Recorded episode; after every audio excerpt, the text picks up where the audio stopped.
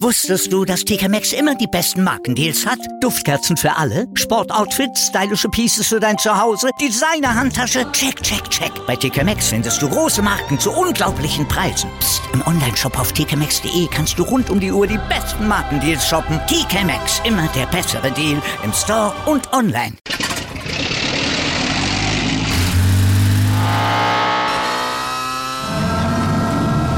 Von 0 auf 100.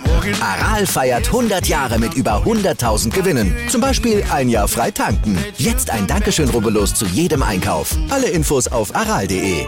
Aral, alles super. Wir hören gleich, warum Philipp Kohlschreiber keine Lust hat, wie Wetterfrosch Phil Connors zu enden und warum wir vielleicht bald Mario Basler rauchend im Kölner Keller erleben. Rauchend und mit Bier, freut euch drauf. Und warum die Brooklyn Nets nicht nur einen Impfgegner an der Backe, sondern auch noch ganz viel, Sch äh, ja, darf man sagen, Scheiße Ja, am Schuh euch. Erfahren wir auch. Ja. Und wir sagen guten Morgen zu Stand jetzt. Das ist euer erster Sport-Podcast des Tages. Erhältlich überall, wo es Podcasts gibt und natürlich unterstützt vom Sportinformationsdienst vom SED. Mit mir, Andreas Wurm. Und mit mir, mit Malte Asmus. Und wir würden uns natürlich freuen, wenn ihr uns liked, besternt, rezensiert und selbstverständlich auch abonniert. Und wenn ihr das alles tut, dann erfahrt ihr jetzt auch noch ein bisschen was zu City gegen Real. Darüber spricht heute die Sportwelt. Stand jetzt. Die Themen des Tages im ersten Sportpodcast des Tages. Stand, Stand, Stand, Stand. Jetzt. Mit Andreas Worm und Malte Asmus auf meinsportpodcast.de. Mann, war das ein irrer Fußballabend mit einem Ergebnis, das das Herz des neutralen Fans wirklich höher schlagen lässt, aber auch mit einem Ergebnis 4 zu 3 für Manchester City, das sowohl City als auch Real Madrid für das Rückspiel noch wirklich alle Chancen offen lässt. Das wird ein richtig packendes Spiel dann im Rückspiel. Drei Erkenntnisse habe ich aus diesem Spiel gezogen. City hat auf jeden Fall als erstes mal die Chance auf eine wirkliche Vorentscheidung gestern Abend verpasst. Ja, sie haben die Partie tatsächlich über weite Strecken natürlich dominiert. Die waren ballsicher, die waren passstark, die waren präzise. Sie haben auch die schläfrige Defensive Real Madrids mit zwei Toren von De Bruyne und Maretz auch zur frühen Führung genutzt. Aber sie legten dann in der zweiten Hälfte noch durch Foden und Bernardo auch nach. Aber insgesamt haben sie es versäumt, Real auf dem Boden zu halten, denn sie ließen einfach viel zu viele Chancen sträflich liegen. Die hätten viel höher gewinnen müssen. Zweite Erkenntnis ist, und das ist etwas, was in den Spielen gegen PSG und Chelsea eigentlich schon eindrucksvoll von Real unter Beweis gestellt wurde, sie sind einfach überragend, wenn es darum geht, Nehmerqualitäten und Comeback-Qualitäten zu zeigen. Die sind einfach nicht tot zu kriegen. Auch wenn sie über weite Strecken gegen City einfach auch nicht gut waren, teilweise gar nicht im Spiel schien. Real ist das Stehaufmännchen der Champions League. Immer wenn City gedacht hat, jetzt haben wir sie endlich im Sack, schlugen sie doch nochmal zu Ruhe, wie der Killer in einem Horrorfilm. Immer wieder wurde das Ende herausgezögert. Erst durch Benzema zum 1 zu 2, dann durch Vinicius zum 2 zu 3 und dann nochmal Benzema per Elfmeter zum 3 zu 4. Und da kommen wir dann auch zur dritten Erkenntnis.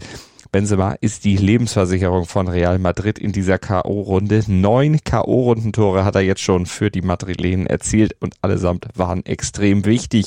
Er ist einfach der Unterschiedsspieler der Madrider. Er ist eiskalt, hat am Wochenende in der Liga ja noch zwei Elfmeter verschossen und dann tritt er im Etihad vom Punkt an und verwandelt mit einem Panenka. Cooler geht's wirklich nicht. Nicht auszudenken, wenn sein Humpel in der Schlussphase einen längeren Ausfall nach sich ziehen würde.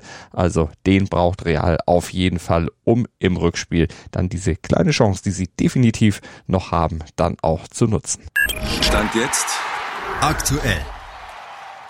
Das klingt verdammt nach Abschied, was Philipp Kohlschreiber da gestern beim ATP-Turnier in München auf seiner Pressekonferenz von sich gegeben hat, nach dem Erstrunden aus in drei Sätzen gegen Daniel Altmaier. Da meinte Kohlschreiber in der PK das hier. Die Chancen stehen sehr gut, dass ich äh, zum letzten Mal hier im Einzel gespielt habe. Er hat das ja auch einige Jahre gemacht, ne? Ist seit 2001 Profi, mittlerweile 38 Jahre alt und auf Platz 132 der Weltrangliste abgerutscht. Und er hat ja auch immerhin acht Turniere im Einzel an eine dreimal das Turnier in München gewonnen und weil er Rekordsieger dieses Turnieres ist, hat er ja auch in diesem Jahr eine Wildcard fürs Hauptfeld bekommen. Ja, Kohlschreiber stand zu seinen besten Zeiten auf Platz 16 in der Welt. Im Sommer 2012 war das. Und er hat zudem auch acht Turniere im Doppel gewonnen. Das wollen wir ja auch euch nicht vorenthalten. Mhm. Er hat also im Prinzip alles erlebt, alles schon mal gesehen. Aber das reicht dann jetzt auch, sagt er. Tennis mache ihm zwar immer noch Spaß, aber Ich habe einfach nicht mehr so die Kraft und Muse, äh, Woche für Woche im Hotel zu leben und äh, das Gleiche zu erleben. Ja, Tennissport ist ein toller Beruf, aber wenn man es natürlich so viele Jahre macht, ist es dann auch wieder so täglich größtes Murmeltier. Immer einen Martin zu sehen, ist dann schon manchmal hart.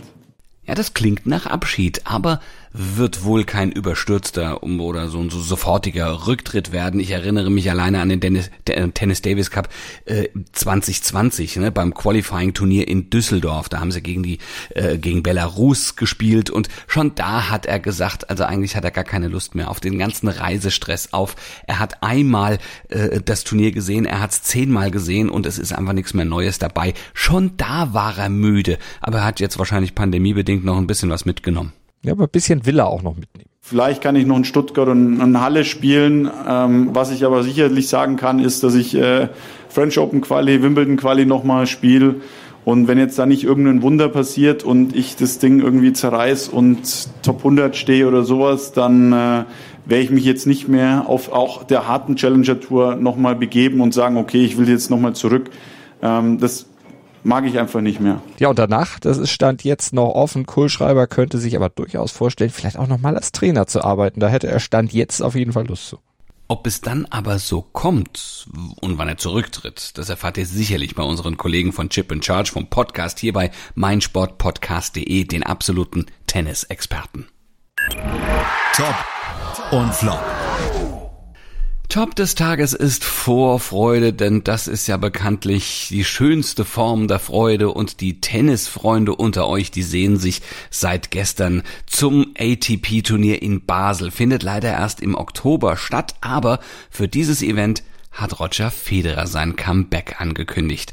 Drücken wir also mal die Daumen, dass er bis dahin wirklich wieder voll einsatzfähig sein wird. Das ist doch schon mal eine schöne Prognose, wenn er sagt, bis dahin Absolut. bin ich wieder fit, da will ich spielen. Flop des Tages ist aber eine düstere Prognose, nämlich eine, die Europol und die UEFA ausgegeben haben, beziehungsweise mal in den Raum gestellt haben. Die rechnen nämlich als Folge der Corona-Pandemie mit mehr Spielmanipulation im Fußball. Denn in Zeiten knapper Kassen, sagen sie, seien viele Spieler, Trainer, Schiedsrichter und sogar Vereinsoffizielle anfälliger für die Machenschaften von eben Spielmanipulation. Also keine schöne Aussicht.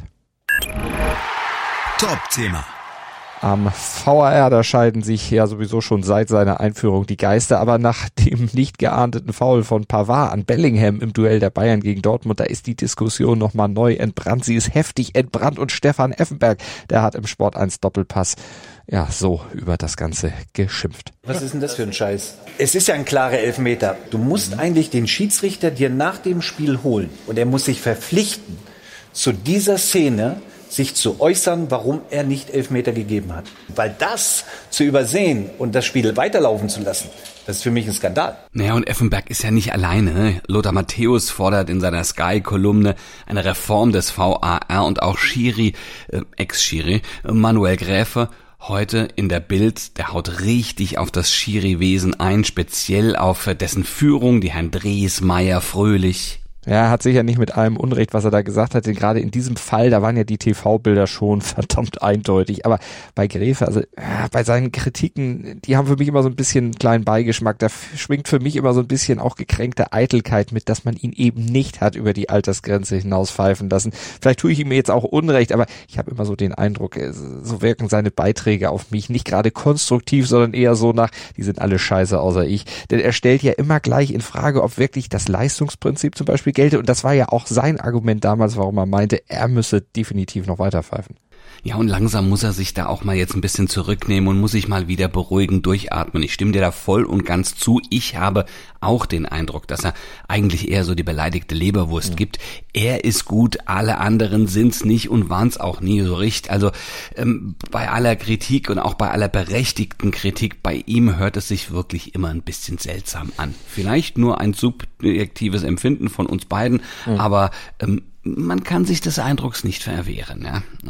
Aber was hast du zu Matthäus Vorschlägen? Also ehemalige Fußballprofis einzusetzen und ähm, beim VAR dann eben als Unterstützung zu dienen, die können die Szenen einfach besser bewerten als andere, das meint Matthäus, weil sie selbst permanent und jahrelang diese Situationen ähm, erlebt haben. Sie haben sie wahrgenommen, sie wissen, wie es aussieht, wenn man gefault oder eben nicht gefault wird.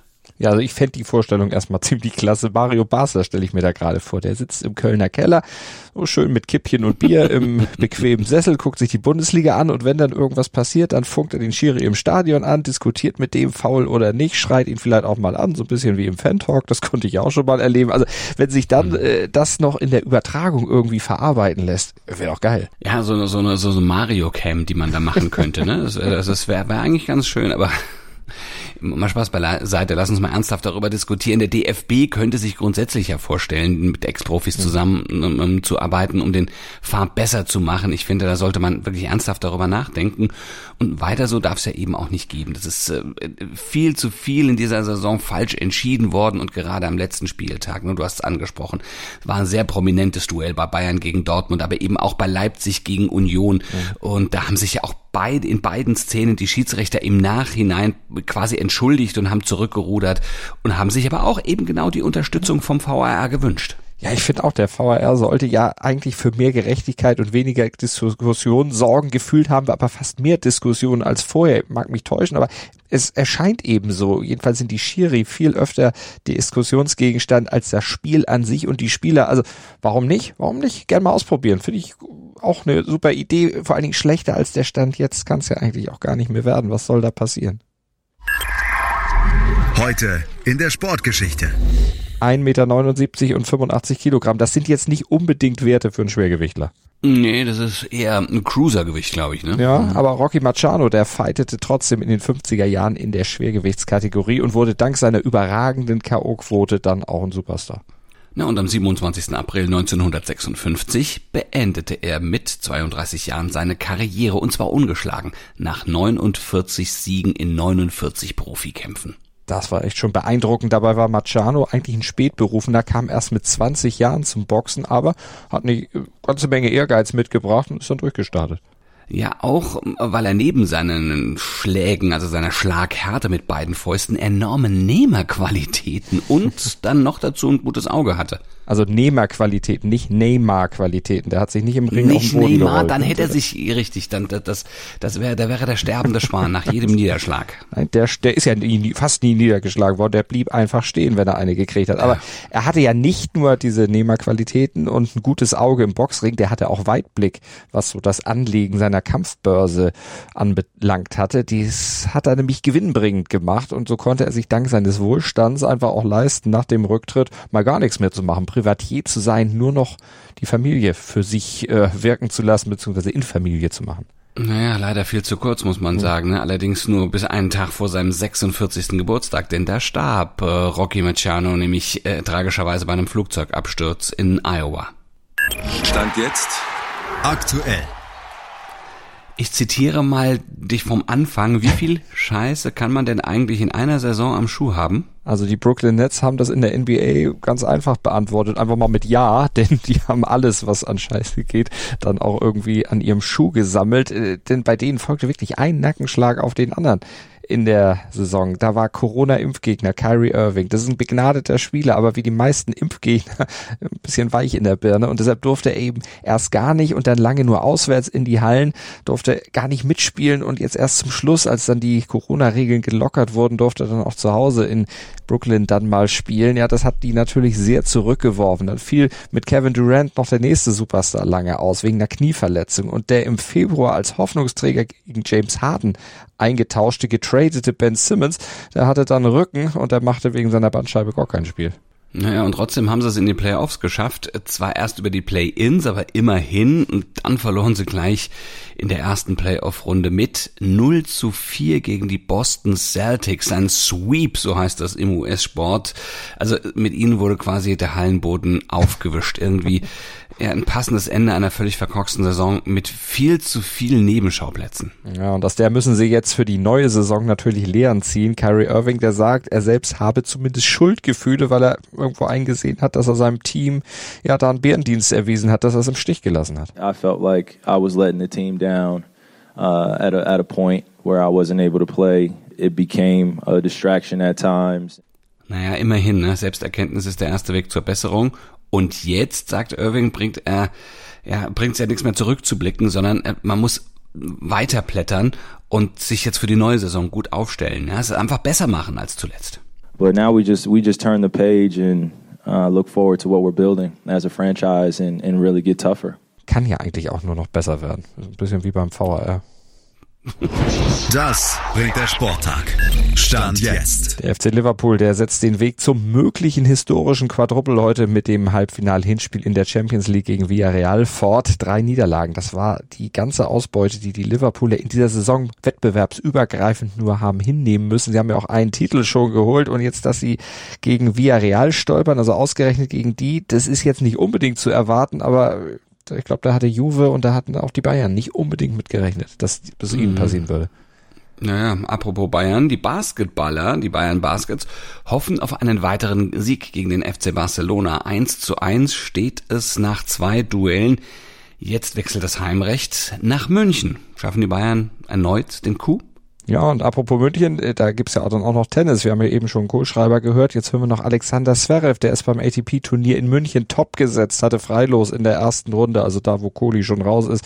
Da ist äh, Zverev einfach drüber hinweggegangen. Heute spielt er im Achtelfinale erstmals gegen den 18 Jahre alten Dänen Holger Rühne und ist voller Vorfreude, hat er dem SET gesagt. Ich fühle mich gut, ich bin froh, wieder hier zu sein. Ich bin froh, wieder mit Zuschauern zu spielen. Das erste Mal seit drei Jahren. Deswegen ähm, darüber freue ich mich schon äh, ganz besonders, vor allem in Deutschland auch wieder mit Zuschauern zu spielen. Ähm, ja, ich hoffe, dass das Turnier gut, äh, gut wird mit schönem Wetter und ähm, hoffentlich kann ich auch das Turnier gut spielen. Zum vierten Mal allein in dieser Fina Finalserie treffen dagegen der VfB Friedrichshafen und die Berlin Recycling Volleys aufeinander.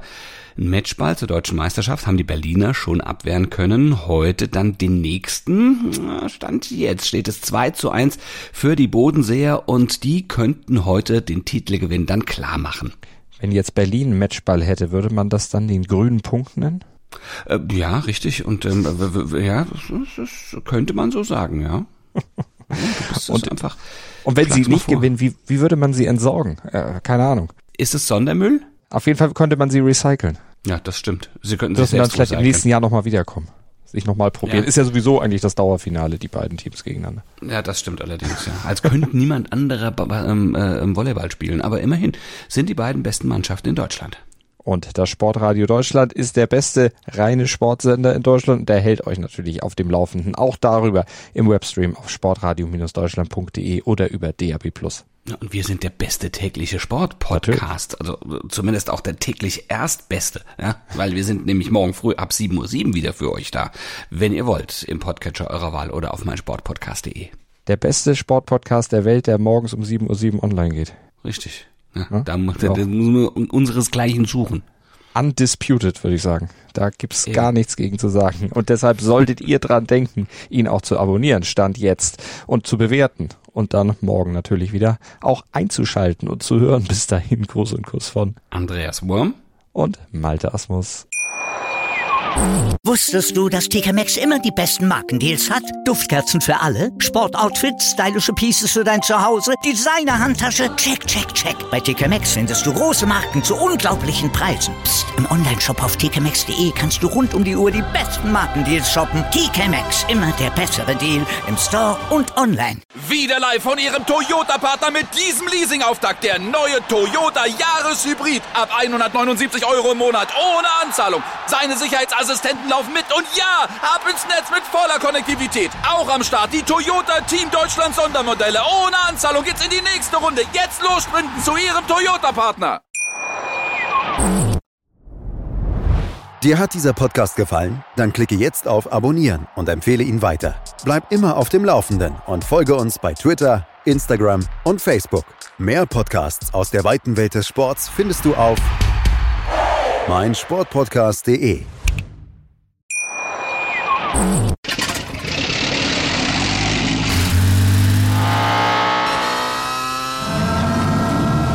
Von 0 auf 100. Aral feiert 100 Jahre mit über 100.000 Gewinnen. Zum Beispiel ein Jahr frei tanken. Jetzt ein Dankeschön, rubbellos zu jedem Einkauf. Alle Infos auf aral.de. Aral, alles super.